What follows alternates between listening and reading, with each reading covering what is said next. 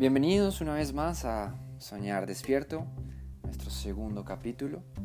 En el capítulo pasado cerramos llegando a la conclusión de que el emprendimiento, aunque ha estado relacionado con la generación de empresa, es algo que ha estado innato en el ADN del ser humano desde sus inicios y que necesitamos empezar por ahí, ¿no? Sintiéndonos cómodos con la palabra, sintiéndonos cómodos con la incertidumbre, con el miedo de, lo desconocido y con las ganas de, de enfrentarlo.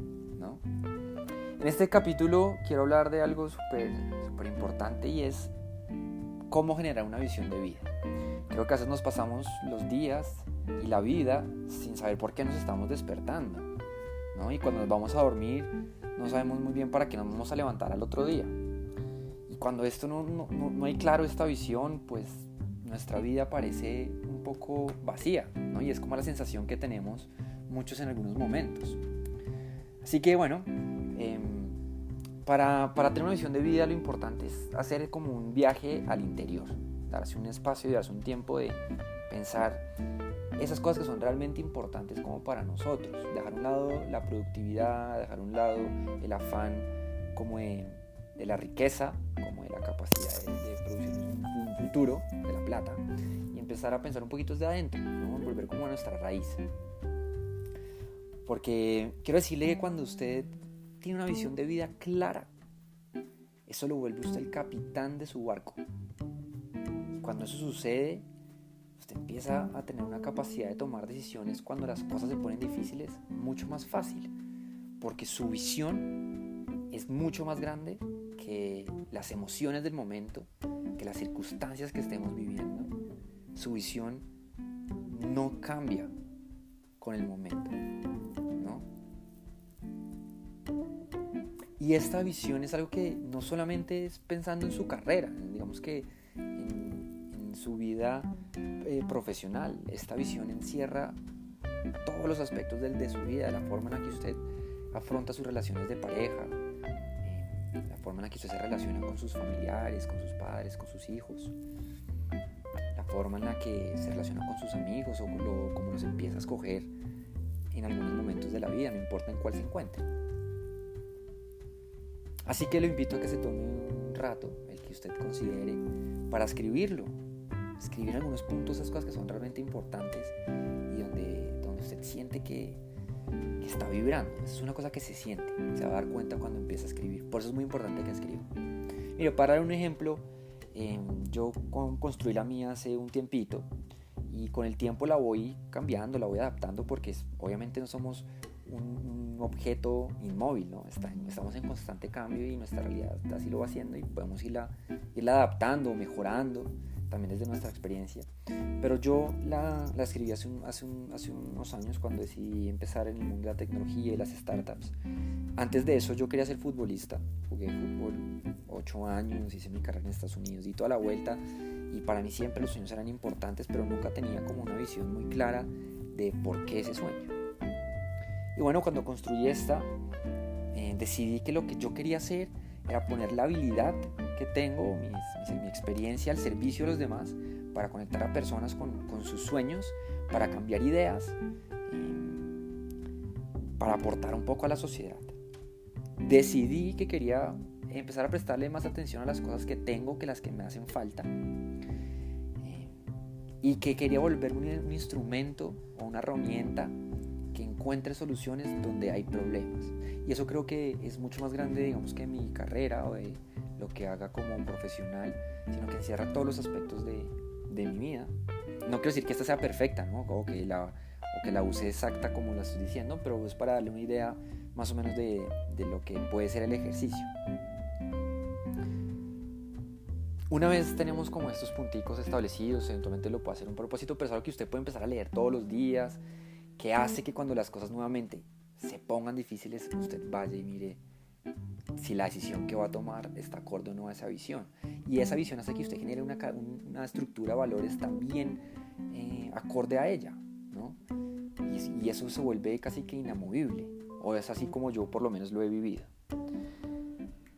Y una vez tenemos esa visión, bueno, la pregunta es, listo, ya la tengo, ¿cómo pongo esto al, al servicio del, del, mundo, ¿no? ¿Cómo encuentro ese propósito? Y para eso hay una herramienta o un concepto que me gusta mucho que se llama Ikigai. Ikigai es una frase japonesa que su traducción más cercana o su significado más cercano es la razón de ser. Y para este ejercicio, ahora lo que le invito es que por favor en una hojita dibuje cuatro círculos medianos que se encuentren los cuatro en la mitad. Una vez haga eso, en el círculo de arriba va a poner lo que ama. En el círculo de la izquierda va a poner en lo que es bueno. En el círculo de la derecha va a poner lo que necesita el mundo. Y en el círculo de abajo va a poner por lo que te pueden pagar. Dese cuenta que eh, cuando el círculo de arriba de lo que usted ama se encuentra con lo que usted es bueno, se genera esa pasión. Cuando lo que usted ama se encuentra con lo que el mundo necesita, le da una misión. Cuando en lo que usted es bueno, que le empiezan a pagar, es normalmente donde está nuestra profesión. Y eso que el mundo necesita y además le están pagando, le da una vocación. Pero cada una de estas cosas solas deja, digamos que un, un asterisco, deja algo inconcluso. Por ejemplo, si uno está haciendo algo que ama y que es realmente bueno y que además le están pagando, pero que el mundo no necesita, a veces nos da esa, como ese sentimiento de inutilidad, ¿no? Como, oiga, sí, está todo bien, pero siento que no, le estoy aportando nada al mundo. También pasa cuando estamos haciendo lo que amamos, el mundo lo necesita y nos están pagando, pero no somos realmente buenos. Entonces nos da como esa incertidumbre, como de, oiga, ¿será que si estoy realmente haciendo lo que debería hacer? Y cuando hacemos algo que amamos, que eh, somos buenos y que el mundo necesita pero no nos pagan, pues sí hay un sentimiento de gozo, hay un sentido de, de realización, pero no estamos produciendo riqueza. Y esa tampoco es la idea, ¿no? Entonces mire que es ahí en la mitad de estas cuatro donde sí está nuestro propósito. ¿No? Entonces es una invitación a que se conecte otra vez con eso que le gustaba hacer desde pequeño, con, con eso que usted realmente amaba y irlo construyendo a ver en qué sector, de qué manera podría servir al mundo y que eso pudiera generarle riqueza y abundancia, que um, obviamente es algo que, que, queremos todos, pero es mucho más grande cuando su propósito es, va más allá de, de únicamente digamos que la plata o la fama o el éxito, que es como que a veces lo que confundimos ese propósito y se vuelve superior y muchísimo más estable y hace que su camino se vuelva mucho más enriquecedor y se, y se lo goce, ¿no? que al final es, es, es también el objetivo de la, de la, vida, o por lo menos en mi concepto. Mire que pasa mucho que las personas o nosotros nos vamos a emplear a una empresa, a una corporación, y no nos tomamos la tarea de investigar si ese producto, servicios y sus procesos están conectados con esa visión de vida que hemos escrito y con ese ikigai que también hemos definido, ¿no? ese propósito.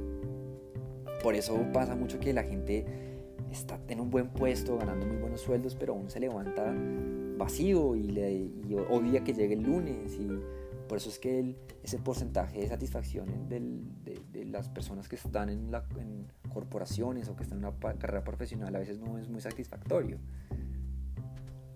Y también pasa cuando estamos generando productos o servicios en empresas propias, que a veces estamos pensando tanto en la plata que se nos olvida volver y ver si ese producto o servicio que queremos ofrecer está conectado a esa visión y a ese propósito. Entonces este es un ejercicio que creo que es supremamente valioso para que usted lo haga, se tome el tiempo. Le recomiendo un libro que se llama Alineación Total de Anthony Sillard, que es donde habla un poco de estos conceptos, que se, lo lea en estos momentos, que creo que le puede servir muchísimo. Y una vez definamos esa visión de vida, encuentre ese Ikigai, que tampoco es que quizás lo, lo tenga hoy, pero que se tome la tareita y lo encontrando.